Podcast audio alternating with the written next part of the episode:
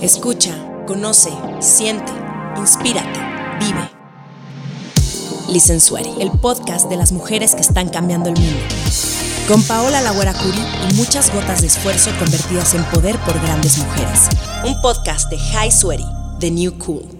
¿Cómo están? Estamos en House of Her con Nike. Hoy tengo un invitado muy especial que vino de Pisa y Corre, pero se dio el tiempo de venir a visitarnos. Raúl Jiménez, bienvenido. Muchas gracias, muy contento de estar aquí. Sí, estamos con un mural de poder en una casa de poder, entonces creo que va a ser una plática de poder también. Ah, claro que sí.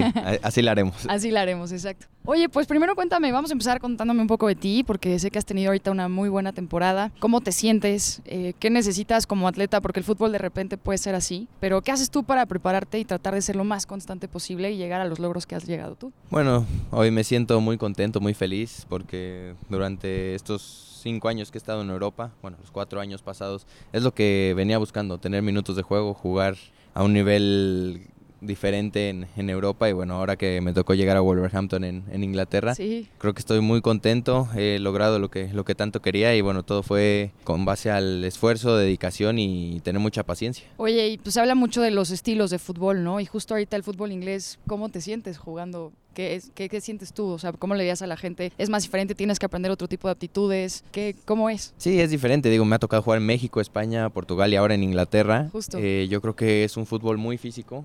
Eh, te encuentras jugadores fuertísimos, pero también es un fútbol de mucha técnica y muy rápido. Entonces tienes que pensar, cuando tienes el balón, tienes que pensar quién está más cerca, a quién se la puedes dar, porque si no ya te llega uno, te llegan dos y te quitan el balón. Entonces eso es un poco diferente a las otras ligas en las que he jugado. ¿Alguno de los estilos que has podido tú conocer te ha gustado más? ¿Como que hayas disfrutado más o te adaptes más? Pues yo creo que ahora, eh, aquí en Inglaterra, creo que, que, me adapté de maravilla desde, desde que llegué y bueno, creo que hicimos una gran temporada, tanto yo individual como colectivamente con mi equipo. Qué bien. Oye, y viene Copa Oro, eh, y justo ahorita habíamos estado escuchando mucho que pues hay jugadores que rechazan de repente ir a Cele y pues ponerte la verde es lo máximo, ¿no? ¿Cómo te sientes de una oportunidad más para representar a tu país? Muy contento, muy orgulloso, como dices, siempre para mí va a ser un orgullo representar a mi selección, eh, estar este, ahora en una Copa Oro, tal vez siendo como que ese delantero referente en el ataque es algo para mí muy importante porque también es lo que he estado buscando desde ya los seis años, seis, seis, siete años que llevo en la selección. Sí. Entonces, bueno, creo que es ahora mi oportunidad y bueno, la tengo que aprovechar.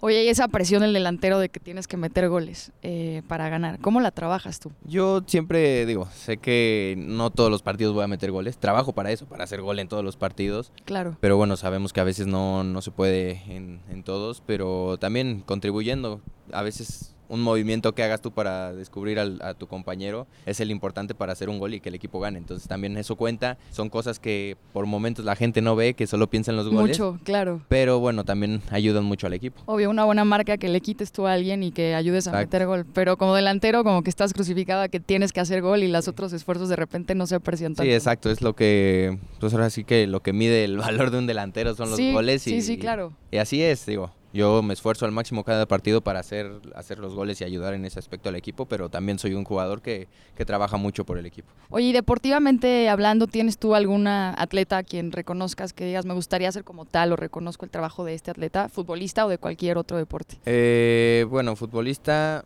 me gusta la dedicación que, por ejemplo, Cristiano, Cristiano Ronaldo, que le ha metido... ¿Qué pasa? Tenía yo miedo que me dijera otro jugador. no, Somos este... Team Cristiano.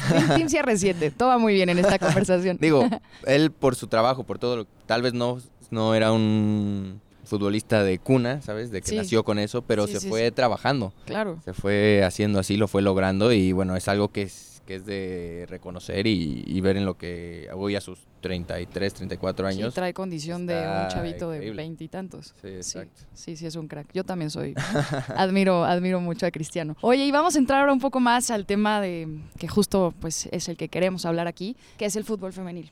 Ya tenemos una liga femenil en México. ¿Has podido seguir algo de la liga? ¿Has visto algo de lo que ha pasado? Y un poco más, más que nada las liguillas, porque pues es, ahora sí que en, en Inglaterra pues los partidos ya son tarde. Sí, me de pasa por lo sí aquí que- nuestras horas son muy complicadas para verlo allá. son seis horas más. Claro. Es, es complicado seguirlo, así como el fútbol varonil también es muy complicado, solo veo algunos partidos. claro. Pero bueno, es, es padre ver que también ya en México se empieza a hacer como en otras partes del mundo. Veo en, en Inglaterra, en España, todos los equipos tienen su, su liga femenil, entonces eso es, es algo muy padre también. Justo el AME quedó campeón el torneo pasado, les fue súper bien a las chavas. Sé que tienes Sí, sí, cariño sí. por ese equipo. Este, yo también le tengo bastante cariño. y ahorita, justo con Nike, lo que estamos haciendo es crear una campaña para poner ya en la, pues en la cabeza de la gente que debe de haber igualdad en el deporte. Creo que justo haciéndole justicia a la playera que traes tu puesta. Sí, exacto. ¿Cómo crees tú, como este ícono eh, que tenemos en la selección mexicana, que eres ahorita, estamos hablando justo de ti, cómo puedes tú aportar a, a que el fútbol femenil tenga más espacio, se le dé más voz y que haya este tema realmente de igualdad? Pues yo creo que, digo, yo lo que puedo aportar, no sé. Digo, tú y tus compañeros, o sea, ¿qué crees que justo puede desde ese lado echar para acá? Eh, no sé, aportando, hablando tal vez con gente que nosotros conozcamos que, por ejemplo, ahora ya se creó la Liga Femenil, ya tiene dos años, tres años, no me sí, parece. Entonces, bueno, ahí se vio ya un poco el apoyo, pero creo que aparte de eso les falta un poco más, uh, no sé, simplemente, pues, no sé, es cosa tratarlo más como el fútbol varonil. Claro. Sabemos que va empezando, pero tiene que ir tomando forma. Pero yo creo que para todas las chavas, para todas las niñas que tienen ese sueño también de ser futbolistas, es, es difícil, pero bueno, que tengan la oportunidad, que se vaya haciendo desde niñas, se hagan una tipo de escuelita de fútbol, no sé, de cada equipo. Te digo, en España, que me tocó en el Atlético de Madrid, las niñas entrenan desde desde que tienen ocho años, como, o sea, entonces eso es algo increíble porque ya las van formando desde niñas y desde niñas tienen ese sueño, pues lo, lo pueden hacer. Sí, la Liga Española está súper bien. ¿Tú, ¿Tú también soñaste siempre con ser futbolista? Sí, siempre, desde niño, desde muy chiquito, yo cualquier juguete que traía, veía una pelota y lo cambiaba, lo a patear. Y si no era pelota, lo pateabas también. Sí, también, lo que fuera. sí. ¿Y delantero siempre también? Delantero y portero me gustaba mucho. Ah, ¿también portereabas? Aventando y todo eso. Esa sensación es súper cool. De niño siempre estar aventando y todo eso me, me gustaba pero bueno, me decidí más por, de portero por, por hacer yo los goles. Qué bien, sí, es que tiene un spotlight bastante cool el delantero también. Oye, ¿sabías que viene el Mundial Femenil ya ahorita en verano?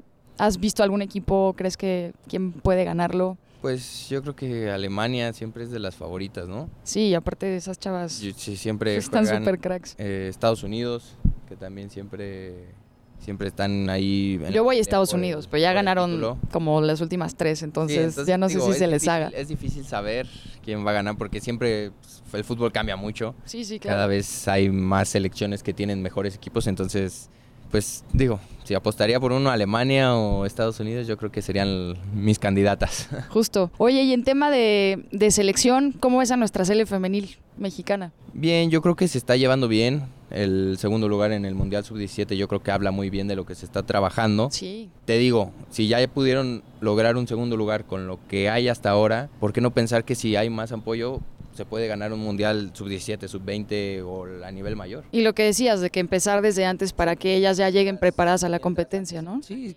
mientras, mientras antes empiece yo creo que se puede hacer mejor las cosas porque, te digo, si tienen el sueño pero no hay apoyo, pues no, no se puede lograr nada. Entonces falta que se junten, que se compenetren bien las dos partes para que podamos llegar a algo diferente.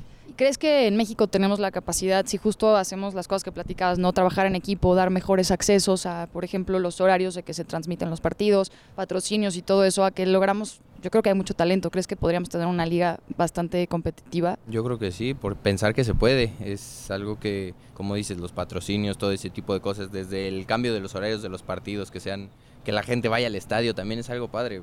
Uno no está acostumbrado a ver partido de la femenil. Sí, sí, y se han llenado bastante, han roto récord de audiencia. Monterrey o el, el, mismo Azteca. Monterrey, sí, también, también, también. Eh, entonces es, es, algo padre, diferente, que tenemos que, como te digo, ir cambiando, ver que pues, las niñas también pueden jugar, ¿por qué no? Y a partir de ahí cambiar esa mentalidad y, empezar a hacerlo. Justo me acordé ahorita que dijiste lo del Azteca, de estar, estuve, tuve la oportunidad de estar cuando se jugó el primer partido femenino en el Azteca. Y fue justo esa sensación de decir, ya están pasando las cosas. Eh, para ti, ¿qué representa la igualdad en el deporte? Yo creo que es súper, súper importante porque no solo nosotros que somos hombres y jugamos fútbol debemos de tener ese apoyo.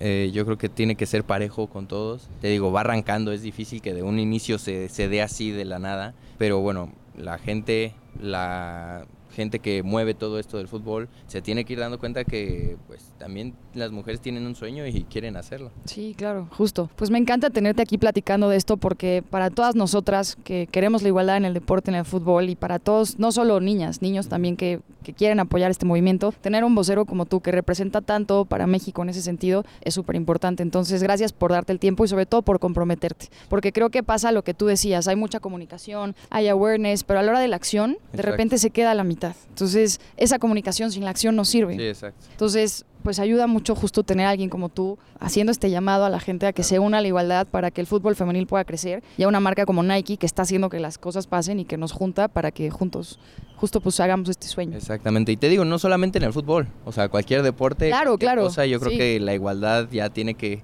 que, verse reflejada, creo que todavía vivimos en un mundo donde nos falta cambiar esa mentalidad, pero bueno, creo que se puede trabajar mejor y, y se tiene que ir por Oye, y aparte, aparte del fútbol, ¿te gusta otro deporte? Siempre he sido muchísimo de fútbol, pero bueno, de practicar no tanto, pero de ver el básquetbol. Ah, básquet es bueno. Qué cool. El béisbol me gustaría jugarlo, pero no verlo. Eso sí me aburre un poco. es más lento. Sí. O sea, además los deportes son más dinámicos, ¿no? Si no hubiera sido futbolista, ¿qué crees que, te hubiera gustado ser o qué crees que hubiera sido? No sé, el tenis también me gusta. El tenis es cool. Creo que me hubiera gustado también ser tenista. ¿A qué admiras a quién, a quién le vas en tenis? En tenis a Nadal. ¿Team Nadal? Sí. Ok. Sí, la verdad que sí. Entonces, Foot, Team CR7, tenis, Team Nadal. Exactamente.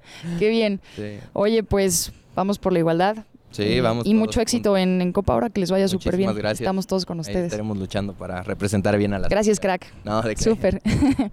Gracias. Ya saben, juntas imparables, vamos adelante con la igualdad.